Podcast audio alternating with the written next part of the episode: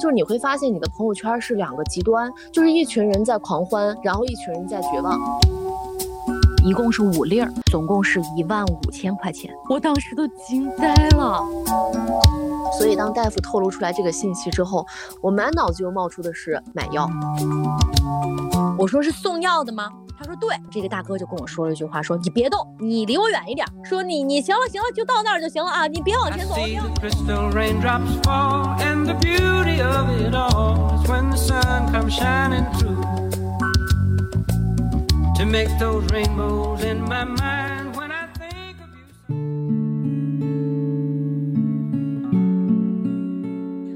来到机长之家，这里是虚拟出租屋里的隔空对谈，这里是相隔千里的姐妹云聊天。我是爱庆，坐标兰州；我是萌萌，我在北京。这是我们二零二三年的第一期节目，因为最近呢，我们一直想通过各种各样的方式来绕开疫情这个话题，想用更轻松的这个方式来代替。但是我们发现好像绕不过，因为疫情，包括阳奥密克戎，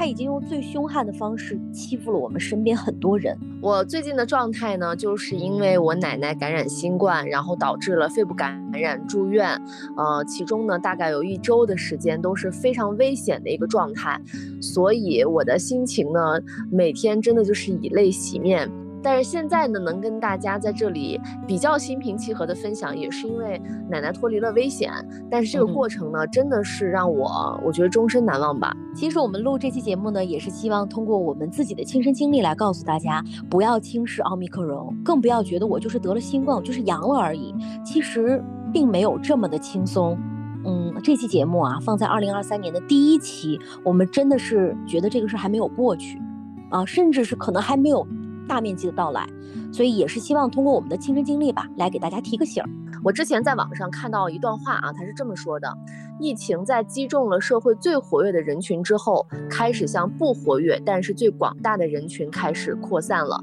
感染深入主体人群后的社会疫情真面貌才开始体现。这个真实可能会让很多人痛到无法呼吸。大量的活跃人群被阳击中之后，防护已经被层层剥离，那群最弱的人群开始彻底暴露在疫情之下，他们的受染反应才是疫情状态之下最真实的社会现实。我其实想说一句什么呢？就是如果你的身边有很多年轻人的话，你可能真的会觉得啊，就是发个烧，然后就是可能咳嗽两声而已。但如果你的身边真的是有老人，或者说有很多老人的时候，你才会觉得这个事儿有多么的严重。无论是这个我们看到的一些宣传。一些舆论也好，或者是就是这些年轻人给我们呈现的状态，觉得这个事儿好像很轻松。呃，我这两天也在频繁的听说我身边的一些人，身边的一些家人们啊，他们也有去世的，才觉得这个事儿好重啊。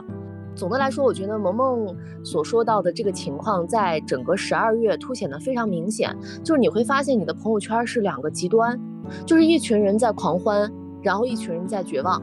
嗯，然后呢，我可能就是那个绝望的那群人，因为我家里有高龄的老人，我奶奶呢今年是八十九岁高龄了，之前的话呢身体也是比较硬朗，但是也是有高血压的一个基础病。这次疫情的过程当中，其实我们全家都非常的注意，但是没想到我奶奶是我们全家第一个感染的。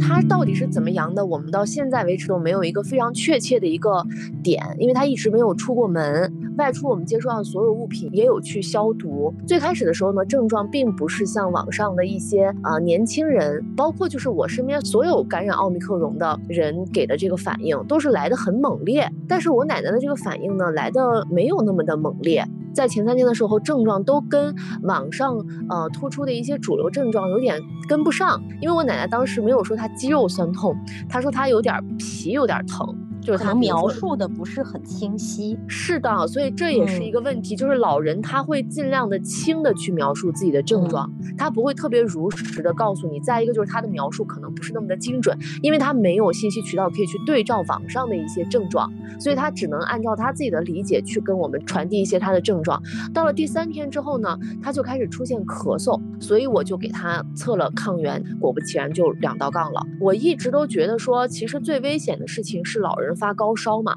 加上这个咽痛啊，就是呃刀片嗓呀，都让人觉得非常的痛苦。所以我一直其实做的心理预设都是这个。结果他没有出现这两种症状当中的其中任何一个症状，他的起初就是咳嗽，第四天、第五天的时候呢，出现了呕吐的情况，上吐下泻。我听说一个说法啊，是这样的，就是如果这个人不发烧，或者说一直发低烧的话，有可能是他的免疫力不够好。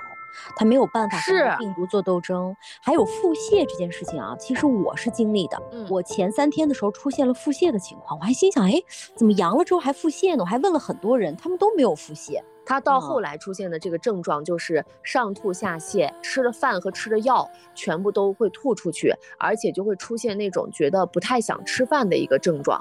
但其实这些内容我们都没有引起特别足够的重视，因为我们其实家里的药备的是比较充足的。结果呢，我奶奶就是在这个过程当中晚上也会出现频繁的咳嗽，因为老人咳嗽咳得非常的剧烈，然后听起来就很痛苦。大概在她第四天的晚上的时候呢。我有一次给他测了一下血氧饱和度，结果在那一次好死不死，这个血氧饱和度开始往下猛掉，掉的这个情况呢，让我一度以为这个东西坏了。它是从九十四开始一直往下掉到了八十九，然后过了一阵又到了九十，也就是说八十九这个非常危险的数值是出现了一瞬间的。隔了三五分钟之后呢，再去给他测量了血氧饱和值之后，就到了九十和九十一，所以我当天晚上其实就已经想要打幺二零了。就为什么不呢？其实已经很危险嘞。所以我第一次遇到这样的情况的时候，我的人是慌张的。我的潜意识反应是应该不是真的吧？有可能这个血氧仪是不是坏了？再加上我的这个反应呢是最激烈的，应该就马上要送医，但是全家人都不同意。对，当时艾静跟我说的时候，说她很生气，因为全家人都不同意要送医。嗯，但你知道我第一次全家人不同意，我是理解的，因为当时是晚上大概十一点多，快十二点了，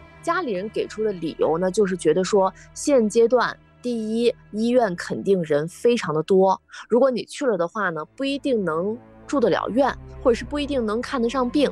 反而可能会把老人折腾坏。嗯，对，这个顾虑我觉得也是合理的。然后第二点就是说，等到早上的时候呢，天气没有那么冷的情况之下，然后呢上下楼都比较方便的这个情况之下，再把老人送到医院去看，我也觉得他们说的有道理。因为我当时确实不知道医院是什么样的情况，你万一把老年人拉去之后折腾一晚上，反而可能会使病情更加的恶化。而且我当时也有咨询这个医院工作的人，然后有一个人就跟我说，说现在的阳性病区，呃，条件有点恶劣，所以我也觉得说把我奶奶。如果说没到那么严重，然后送过去的话，是不是会非常的不舒服？然后老年人也会很受罪，所以就压下来这个想法。结果到了第二天的时候呢，他还是会吐，还是会不太舒服。我们就征求了他的意见之后说，那就去我们社区的这个呃卫生站看一下。我现在回顾了一下看的那个过程，其实大夫也是属于常规问询了一些，然后有给开一些这个中药。然后当时我们就说要不要输个液呀，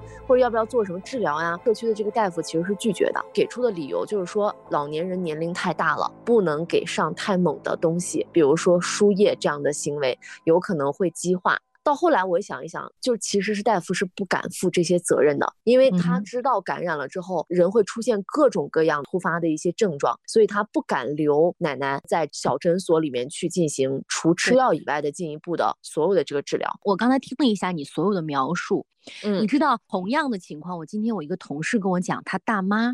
跟你奶奶情况一模一样，就是一部分家人说，哎呀，算了吧，因为现在医院整个接诊能力太差，所以我们再观察一晚上。就在这一晚上，就在这一晚上，家人走了。这也是我想给所有人说的，千万不要抱侥幸心，不能等。这是新冠的情况之下，真的不能等那一夜。我奶奶这次真的是属于福大命大，运气好。但是我倒推所有的细节都令我毛骨悚然，因为每一个环节都暗藏杀机。这就是来到了我第二次要求送医，结果我们去了社区医院。当天晚上呢，大夫就开了一些消炎药，我们把药换上之后，发现还是没有任何的好转，还是整晚整晚的咳嗽。我就听到他非常想要咳痰，但是又有点咳不出来的那个状态。所以第二天我再次要求，我说今天一定要到医院去，不是去住院。我说我们就简单的拍一个 CT，拍完 CT 之后，我们看看排除一下，只要没有肺部感染，然后大家都安心，我们就安安心心的在家遵医嘱吃药就可以了。结果那天下午的时候，我奶奶还是不太想去，然后我就大发火一通，我就说必须去。结果家人就带着她去了。然后这一天呢，就是我刚刚阳，我的症状就开始出现了，所以我就没有跟她一起去医院。当天晚上就出了这个结果，CT 显示肺部感染，大夫要求说立马要住院。天呐，真的是好惊险啊！得亏现在奶奶是已经好了，但如果真的是送医晚了那么一到两天，我觉得全家人都会很愧疚。嗯，就是送到医院之后，医生要求立刻住院，其他家人的反应呢？嗯，是不是都处在一个比较懵的状态？是的，嗯，因为连我奶奶自己也没有想到，真的会肺部感染。我当时其实心里也是觉得说应该不会感染吧。那第二天在办住院的时候也非常非常的费劲儿，因为没有床位。呼吸科、肺病科你是绝对住不进去的，因为是满员，就一直在调整看有没有其他的科室可以住进去。最后呢，我们就住到了这个脑医科。进去之后呢，进行一些基础的治疗。哎，我记得你那天给我发了一个片子，那两天全部都在说白肺这件事情。我问问你，当时你了解到说，呃，奶奶的这个情况和白肺有什么区别吗？嗯，当时给出的一个答案就是说，呃，目前来说这个肺部的感染不是特别的严重，但是还是要观察一下老人有没有一些其他的一些情况。所以在住院以后的当天下午，我收到了这些反馈之后，我心里没有那么的担心。但是转折点呢，就从住院第一天晚上开始了。当天晚上呢，呃，呼吸科来了两个大夫，然后进行会诊的时候呢，看完我奶奶的所有情况。嗯，是非常的严肃的，就跟我们进行了一段谈话。嗯，说目前这个病来说的话，没有办法治疗，全部都靠老年人自己的免疫力，就是看他能不能扛过七到十天，不要转成重症。如果扛不过七到十天的话，那基本上所有的治疗都是差不多的一个情况。如果说能扛过的话，那就能扛过。呃，医生说了一件事儿，让我非常非常的内疚和愧疚。医生说他。在过去的几天吃什么？我说他每天因为有点吃不下去饭，所以呢他就自己去喝一点粥啊，然后吃一点面条呀，我们就给他做这些东西。然后医生就是说这是非常危险的做法。呃，老年人的自身的免疫力是全靠营养的，他必须要每天保证有两个鸡蛋、一杯牛奶这样的高蛋白的一个补充量，才能够保证他的身体是有能力去对抗这些病毒的。呃，他前几天的这个饮食算是完全是营养不良，对，就有。可能导致他完全挺不过来。在这儿我也特别想说，呃，咱们中国很多的这个老人啊，大部分都觉得健康的东西就是粥或者是什么白面馒头，他觉得这个东西是有营养的。其实大错特错。上了年龄的，尤其像八十五岁以上的这样的老人，其实是要补充蛋白，是要吃肉。如果比如说牙口不好的话，那就可能要介入一些肉汤。实在实在不爱吃，觉得油腻的话，那至少要鸡蛋、牛奶这些高蛋白的东西要补充，这个才叫有营养。所以我后来也在网上看到一些资料的时候，真的是捶胸顿足。我因为我就没有注重到这一点，只是觉得说我吃清淡一点儿，就像你刚才说的，我喝点粥。所有的大夫在看完我奶奶的情况之后呢，给我表达的大致都是一句话，就是听天由命。就是他们的每一句话里面都在透露这个讯息，就是说现在因为这个病太新了，因为大家都没有去诊疗它的一些非常行之有效的一些办法。所以大家都只能观察，而这么大的老年人，他到底会在哪一天出现病情的急转直下，谁都说不定的。每一个大夫其实都把话从那天晚上开始给我说到了最严重，我相信他们没有夸张，而且他们说的其实非常的小心翼翼，既不能伤害到你的情感，又得把这个话必须得说到，特别能理解。就是医生在这个阶段，其他科的人不太敢收治这种新冠感染的这个病人，因为一旦出现很多突发的情况，其实他们的抢救能力。是有限的。然后呢，医生在最后的时候又说了一句话，说如果有条件的话，你们可以去试着找一下新冠的特效药，因为他有病人在吃，但是这个药具体要怎么用，他们也不知道怎么去配合治疗，目前没有特别明确的一些诊疗的方案，只能是说看如果到了最后实在没有办法的时候，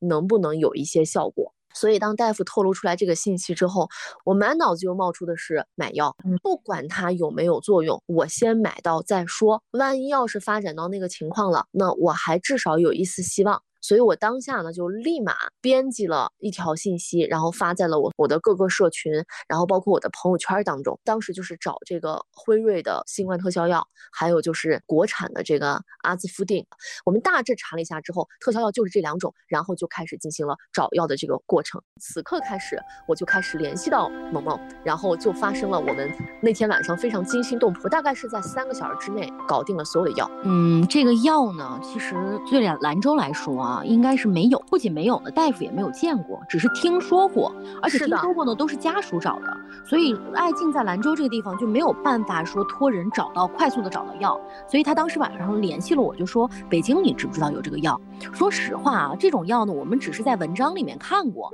身边没有人用。所以呢，当时我们也想了很多办法，说如何帮你找到这个药。我就我就赶紧说是发几个群。你说好巧不巧啊？当时我老公就在我们那个业主群里面发了一条信息，说大家有没有这个药，或者说有没有见过这个药。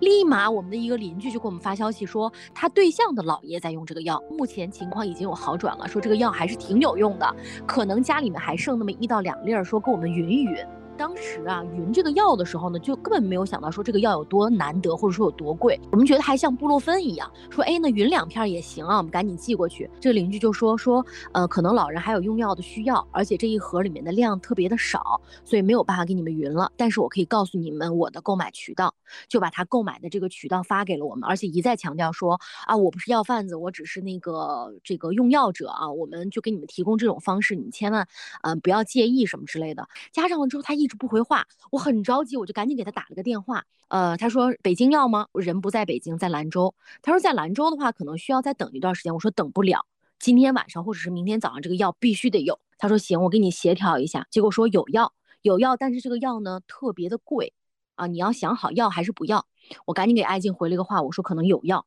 有药，但是药比较贵。当时我还不知道价格，然后哎，我我就问艾静，我说你买还是不买？艾静说先弄上。我说好，我就又给这人打了个电话，我说这个药大概多少钱？这个人说，嗯，一共是五粒儿啊，五天的，总共是一万五千块钱。我当时都惊呆了，我说一万五，哇！我就在打退堂鼓，我说艾静这个药还是买还是不买？就。要么就别买了吧，看看奶奶的情况，因为这个药也没有人用过，也不知道是咋回事儿。我当时就把这个价格告诉了爱静，五片一万五，买还是不买？过了可能有那么十几分钟吧，你跟我说买，我说好，那我们就买。其实当时我发了这个讯息之后呢，我的手机就炸了，各种各样的人开始给我回这个消息，大部分的人还是不知道这个药到底是干嘛的，因为大家还处于一个。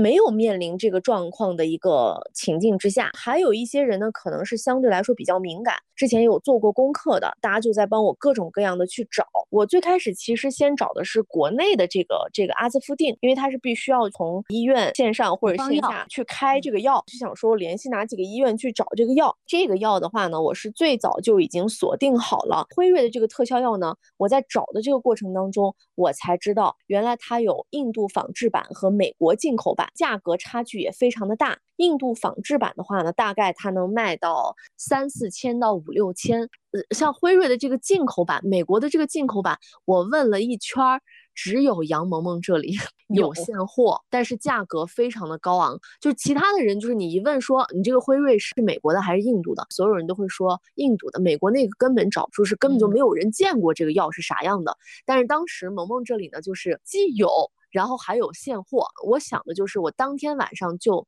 拿到这个药的话，我立马联系这个航空的运输，第二天一早就给我送过来，送到兰州。我要手里确保先拿上这个药，因为我当时奶奶的病程已经快到一周的这个时间了。其实我当时看到这个呃价格的时候，我没有犹豫，一万多块钱，虽然说已经非常非常离谱了，但是我在问完一圈之后，我确定这个地方只有这个地方有这个药的时候，我说立马买，决定了立马买之后。其实我们又面临了一系列的问题。第一个问题就是这个人他到底是不是骗子？然后他的这个药到底是不是真的药？其实这个过程我们还是挣扎了蛮久的。因为我当时还有一个朋友跟我说：“你稍微等一下，时间太晚了，有可能明天早上才会给你有回话。”但当天晚上这个找药的情况让我非常非常的明确，辉瑞这个药太难找了，所以我就决定说我不等了，就是第二天的事情现在是完全说不准的，我现在就要立马能够。确定的事情，无论多少钱，我先把它拿下。我们联系的这个卖药的这个人啊，我们我们也其实不认识，而且说实话啊，我们这个邻居我们也不是很认识，只是在我们这个 业主群里面，我们确定说他是我们的邻居。我推荐给艾静的时候，我也是心里面在打鼓啊，就说首先这个人不要是个骗子，其次呢这个药不要是个假药或者是个坏药或者等等，而且这么贵，所以其实我心里面特别打鼓。卖药的人一直都说说是现在，反正你们自己决定买不买吧，就这个价钱，一天一个价。这个药呢。在深圳比较多，然后在北京呢几乎都是没有的，甚至在医院里面都没有。啊，这个药呢还有一批是在哈尔滨，哈尔滨的药的现货的量也很少很少，你们自己决定吧，就完全把这个皮球抛给了我们。对，是给你找上了这个药的渠道，我觉得能找上就还挺幸运的。因为我在那个北京的这个互助群里头啊，看见大部分的人都在求这个药，但是都找不到途径。所以当时我们决定要买的时候，其实都没有考虑到那么多。当时那个非常紧张的情况之下，也没有特别多的时间去考虑说这个药到底是真的还是假的。我们当时就在想说什么时候能够拿到这个药。加了这个人之后呢，这个人很快就告诉我说。没药，说现在已经没了，就在我家他的这个档口，说所有的药已经分完了，现在就是要看明天早上凌晨的话可能会有药，如果有药的话通知我。然后我就急了，我说不是刚才说有的吗？为什么现在又没有了？过了大概几分钟的时间，他突然之间跟我说，他说现在有一个石家庄的人，我可以把他这个药先给你，等到凌晨的那批药到了之后，我再给他，但是。要加价，要加到一万六。然后这个加完价之后呢，我就心里开始犯嘀咕了，因为我觉得这个套路吧，有点像逼单，就他先给你制造了一种没有的这个紧缺的这个感觉，然后立马又告诉你短时间之内给你调到了货，然后但是需要你加钱去买。其实，在这个犹豫当中，我已经是要转钱了，但是我转钱的时候呢，支付宝一直在提示我说。这个交易有风险，我转了两次我都转不过去，我就开始给萌萌说，我说这个事情到底是有没有问题？嗯，然后萌萌就跟我说，说要不然这样，你先跟人家商量一下，你先给人家付一部分的定金，等我拿到药了之后呢，我们再给人家这个剩下的款，可不可以？但其实你想想，哎，这是当时的一个常识，哎，我们完全没有拿到药的这个情况之下，我们要付全款，这件事情真的是很冒险的一个事情。对，然后都，然后就都没有想到说，我们先付个定金，拿到了之后验验货之后给人家转，我就先给他转了五千块钱，但我没有给他说，就就是说我给你的这个是定金，我说这样，我说因为我现在给你转不过去，我小部分小部分给你转，而且我的支付宝里面没有那么多钱，我说我再去找几个人，等到这个待会儿的话给你转过来，他说可以。而且他当时跟我说，他说我都信任你了，把药给你调回来了，你还不信任我？这话说的，我觉得就也很像骗子啊。当时就给我发了一个小视频，小视频里面呢就是一个东北大哥拿着那个药车上，然后说了一句说杨萌萌是吧？啊，杨萌萌的这盒药啊，马上就送到。那个画风你知道吧？就是后来我们复盘的时候觉得说怎么这么恐怖，就是不知道在做什么交易一样的这种状态。当天晚上在交货的时候也显得非常的吓人，关键是当天晚上已经十一点了。我看到那个视频之后，我就有一点害怕。等到那个大哥送到我们家门口的时候，已经十一点半左右。我和我老公就下楼去取药，去取药的这个过程也非常的离奇。你想，周围全部都是黑的，而且不认识这个大哥，也不知道这个大哥在哪儿，然后给他打了两遍电话，他都没有接。我当时就有一点紧张了，我说这到底是啥情况？等到打第三个电话的时候，我突然看到远处有一个人在说话，我就喊了一句，我说是送药的吗？他说对，这个大哥就跟我说了一句话，说你别动，你离我远一点。说你你行了行了，就到那儿就行了啊，你别往前走了，别往前走了。你知道，就像那种货品交易一样，一手交钱一手交货。他还拿了一个大纸盒子，他说你是杨萌萌吗？我说对对对，两个人别靠近我啊，你走远，往远一点。然后那个药远远的就放在了地上，我老公把药拿起来之后，我们俩再过来，隔着很远的一个道说，那大哥说我还没阳啊，那个药送到了，你们打电话吧，我先走了。我还没看清楚你大哥长啥样，我老公说我已经看清楚他大概是什么什么面孔，啊，如果他要是骗子的话，我们就立马报警。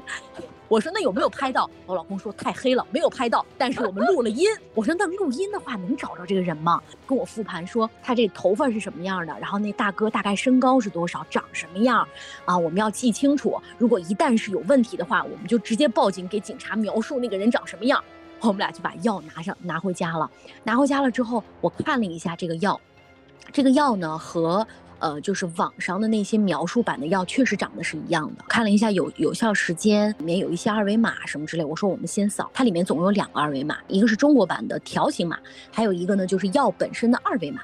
我们扫了一下条形码，说找不到相关信息，我就已经开始心抖了。我说完了，关键是这个药不能拆，就是我本来想把里面的什么包装都拆开给艾静看一看，但是不能拆，我怕一拆没有办法转，或者说艾静回去又有什么问题啊等等就不行。然后我们把外包装打开了之后，发现了一个美国的二维码，我们就赶紧扫了一下，美国那个二维码上面显示的确实这个药就是那个辉瑞的药，然后这个药怎么服用怎么的都用英文全部写，我用我为数不多的英文知识大概看了一下，这个药应应该是真药。它至少不会是说冒牌的假药，而且我当时给艾晶分析说，我说 时间这么紧，国内很多人都没有见过这个药，国内仿制的成本和时间太紧了。我说这个药应该是真的，我明天就给你寄去。然后明天寄去呢，又有一个问题，因为这个药太紧缺了，我们在这个过程当中又又需要接触这个跑腿的小哥，又需要接触到航空公司的人，我们就很担心说。呃，有人如果认出这个药的话，会不会拿走啊？这个想了很多特别不好的结果。于是乎呢，我老公就想了一个办法，把这个药放在我们家的茶叶罐里，然后我们对外一切都说这就是一盒茶叶，然后。我老公还想了一个办法，说我们在那个茶叶的封口那儿贴一张白条，给艾静拍了一张照片，说如果这个白条要是被人撕毁了的话，那有可能有可能会掉包啊，或者是有可能拆开过，我们一定要无数次的查验。这个过程真的就像拍了一个部侦探片儿，你知道吗？对，萌萌说，我们俩恨不得把那个药抱到被窝里面，都害怕那一天晚上那个药会被偷走了。然后太贵了，那个药就是又贵又紧缺。我后来在想的时候，我说不是特别亲近的人，真的不敢给人帮这个忙，因为你要承受的心理压力也非常之大。真的，我跟你说，要不是你的话，我根本都，我绝对不会说帮人这么个找药法，因为我我和我老公还在那说说这个药如果一旦是出什么问题的话，这是人命关天的事，这。救命药！我说我是把爱静的奶奶当自己奶奶了，我才这么想方设法的说，赶紧的找药。你知道吗？这是药啊，这不是别的东西哎。像这种找药、买药、倒药，所有的这些东西都是需要你这个双方是非常非常高度信任的。对，不然的话，秋后算账真的就是一笔大账。所以当时我真的也是感恩的心，我就觉得说，我幸亏就是能在北京这样的地方有很贴己的人，所以呢，就是在很短的时间之内，三个小时之内我就搞定了所有的这个药。但是我也听到了一些就是泼冷水的声音，包括在。这个过程当中呢，呃，也有很多人在问询我，就是说，你知道这两种药是什么样的情况吗？应该是在哪儿买吗？等等等等。然后那天晚上呢，也有医院的人跟我回馈的声音啊。当然，我所有的这一系列的这些内容都没有一个是呼吸科的专科的医生告诉我的，所以我也只能是通过转述的这个方式，把我知道的一些信息来同步给大家。而且是众说纷纭，即便是医生之间也是众说纷纭。嗯，所以我觉得大家真的还是要有自己判断的一些嗯方式方法。每一个人的情况都不太一样。当天晚上就有医生跟我说，第一，这两个药没用；第二呢，就是说这两个药呢会引起非常强烈的并发症。嗯，可能就是副作用非常的明显，我也才知道，就是它是有使用的这个呃日期的，就是说你在有症状之后的五天之内，你去用辉瑞；有症状之内的八天以内去用阿兹夫定。但是当时众说纷纭的情况之下，我根本就想不了那么多，我也管不了那么多，我只想的是，万一事情到了最后，我有药命悬一线的时候，还有一丝办法。至少能够试一试，不至于说我就完全看着呃老人就是就是走向这个重症，完全没有办法的一个状态。第二天的时候呢，我拿到药以后，嗯，就开始出现了这个新的情况。第一呢，就是也有很多人开始问我这个药从哪儿买。但是我都不太敢给别人说一些非常确切的一些这个渠道，包括呢，我觉得这个价格真的是非常非常的高。因为我到第二天的时候，我还看到了一个微博热搜，就是说之后什么北京社区要配备这个辉瑞的药，后面还有一些信息，就是说这个辉瑞的药可能要被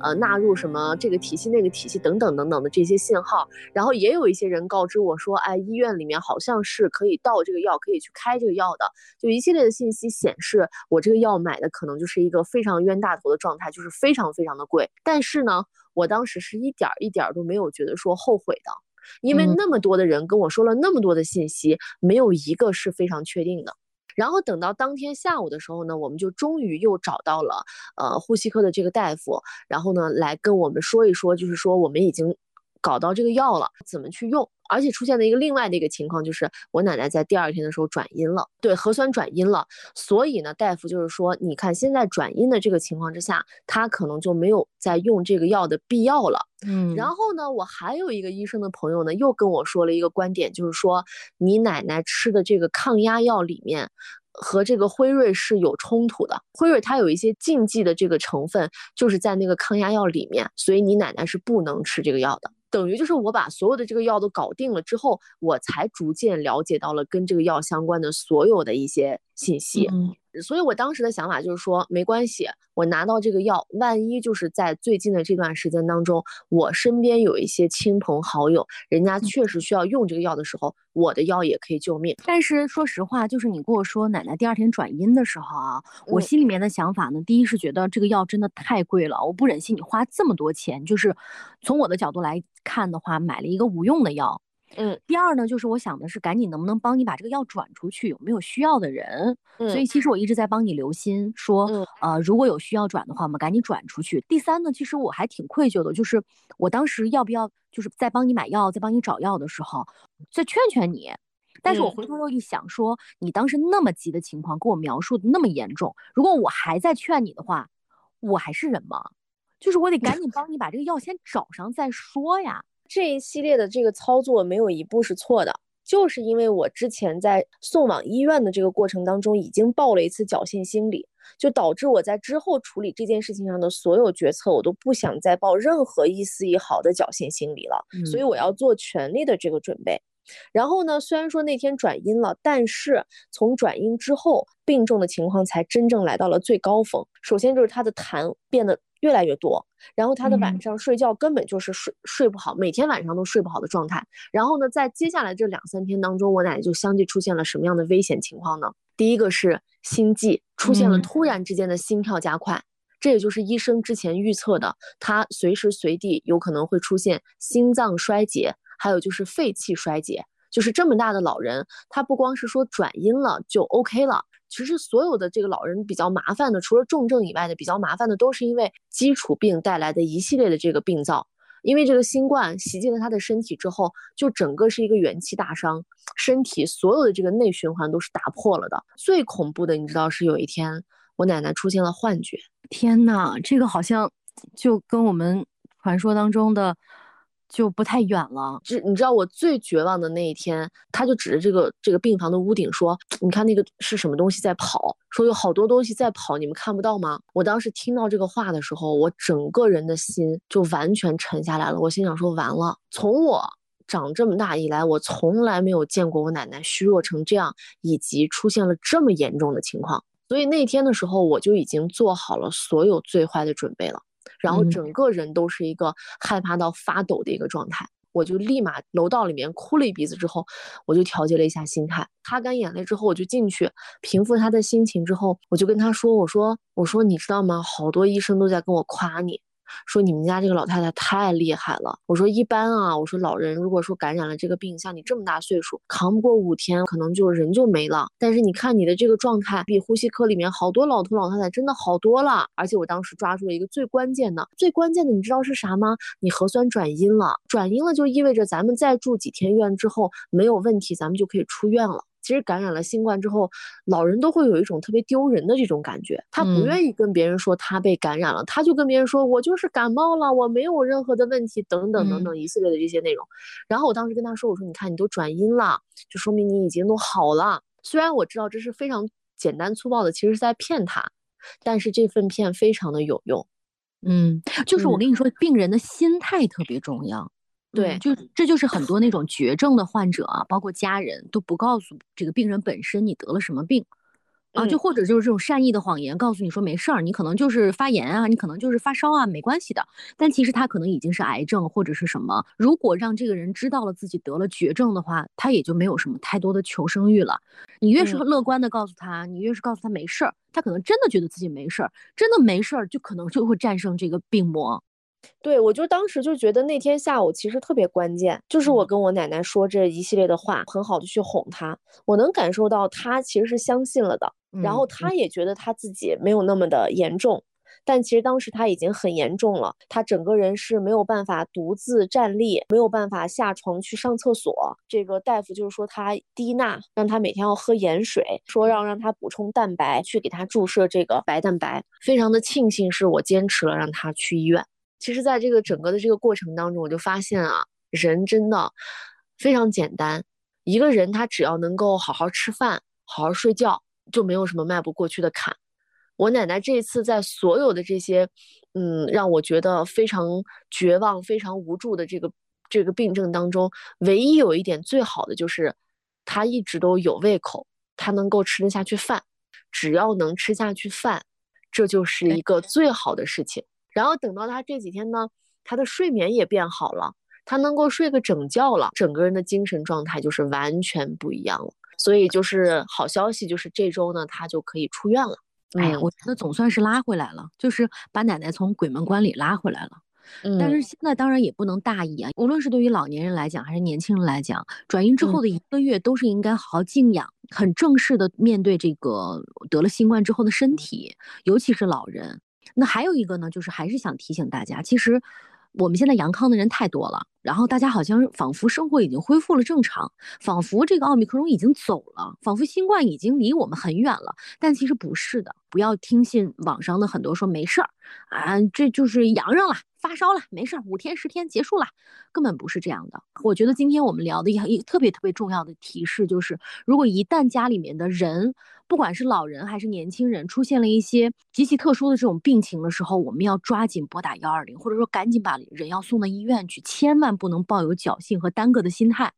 真的有时候命悬一线就在那一瞬间。其实我就是想跟大家说，在当下的这种情况，有的时候宁愿小题大做。也千万不要抱有侥幸心理。现在我们所处的情况，无论是你自己也好，还是你的家人也好，都是一个作战的状态，这一点儿都不夸张。而且这场战争到底要持续到什么时候，我们每个人。在心里也没有一个确切的答案，就包括这一次，虽然说我奶奶度过一劫，闯过一关，我我非常感谢她，但是我心里其实还是有非常多的担忧的，因为大夫也有说，就是像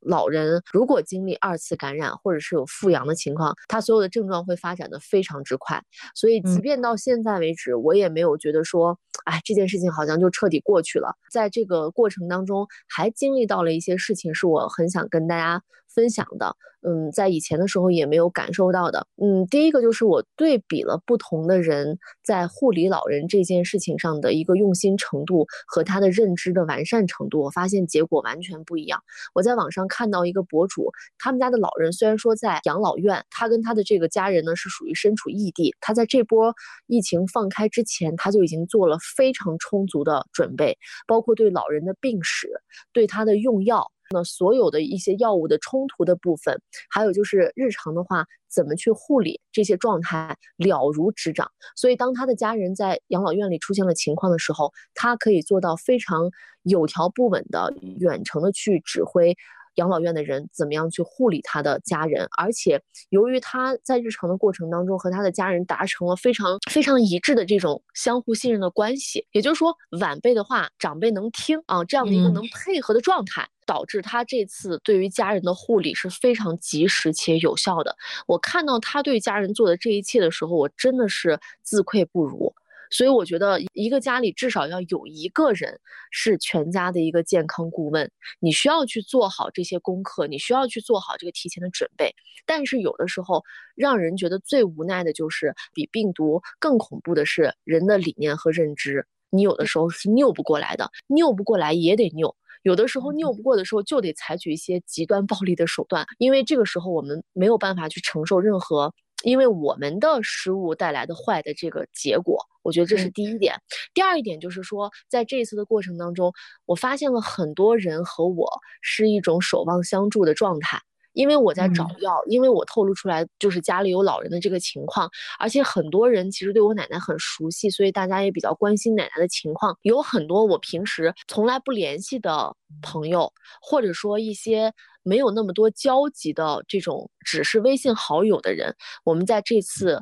陪伴家人的过程当中是有一个相互关心和鼓励的这么一个过程的。虽然我们日常的时候都是不同身份角色的这种成年人，我们可能都是一种公事公办的态度，但是在那一刻，我们都是一个非常害怕的小孩儿。我就会每天收到别人来问说你奶奶好一点了吗？那我也会问，那你爷爷有好一点吗？或者是你的妈妈有好一点吗？你在那个医院是怎么治疗的？我在这个医院得到的讯息又是什么？非常愿意共享给彼此，然后都希望彼此的家人能够度过这个难关。第三一点就是非常非常的感谢我们的医护人员，医院陪床的这个过程当中，护士小姐姐跟我说，哎，说我我的肺好疼啊。还有就是有一些人就表达出来，其实自己身体非常的不舒服，但是面对病人，面对高龄的非常麻烦的老人，他们非常的细心，非常的耐心。尤其像我奶奶的主治大夫，也是一个非常年轻的，我觉得是比我年龄还小的一个小姑娘，能给她想的一切办法，能让她舒服一点的一切办法，都有帮她去想到、照顾到。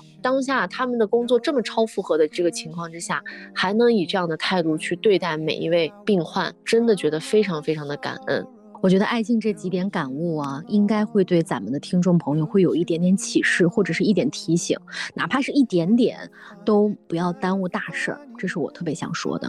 所以节目的最后呢，我们我有个私心，就是希望，嗯，爱静的奶奶，我们的奶奶啊，能够健康下去。另外呢，也是希望所有现在还正在和病魔斗争的朋友们能够早日康复。而如果要是很不幸，在这一场这个和新冠的斗争当中，如果一旦失败的话，那我们活下来的人应该对这件事更有启示。我们要更加爱护身边人，然后对于这个所有的病痛都应该有所了解，同时也应该更爱护我们自己的身体。还是那句话，我觉得结尾吧，就是吃好和睡好是我们人生的头等大事儿。家人的健康是非常非常重要的。虽然说我们在心态上面也要恢复到正常的生活，但是我觉得在面对这种人类共同的难题的时候，千万不要轻敌，还是要做好能做的所有准备。不要觉得我身边的所有人都阳了，那我也去放心的阳吧。不要这样，因为我觉得我身边还是会有很多的朋友，因为自己的防护做得比较好，到目前为止还是让自己的身体没有受到奥密克戎的侵袭的。那我觉得大家能够尽自己的一。份力量保护好自己和家人，就是当下我们能做的最大的事情了。嗯嗯，真的希望大家能够健康，然后希望二零二三年能够更多的有一些好消息吧。我们也想下一期做一个小小的预告，就是其实新冠对于我们身体的影响，嗯，也不能说告一段落了，还在持续。但是对于我们心理的影响呢，是越来越大。所以，我们下一期节目如果有机会的话，我们想跟大家聊一聊这方面。如果大家感兴趣，或者说你身边有相关的经历的话，也在评论区里面告诉我们，我们尽我们所有的力量来给大家。一点阳光，给大家一点希望，然后也给大家一点提示。好，我们也希望大家，如果说在这一阶段有什么样的一些困惑的话，我们也可以在评论区当中来进行交流。那这期就是这样了，我们下期再见，拜拜，拜拜。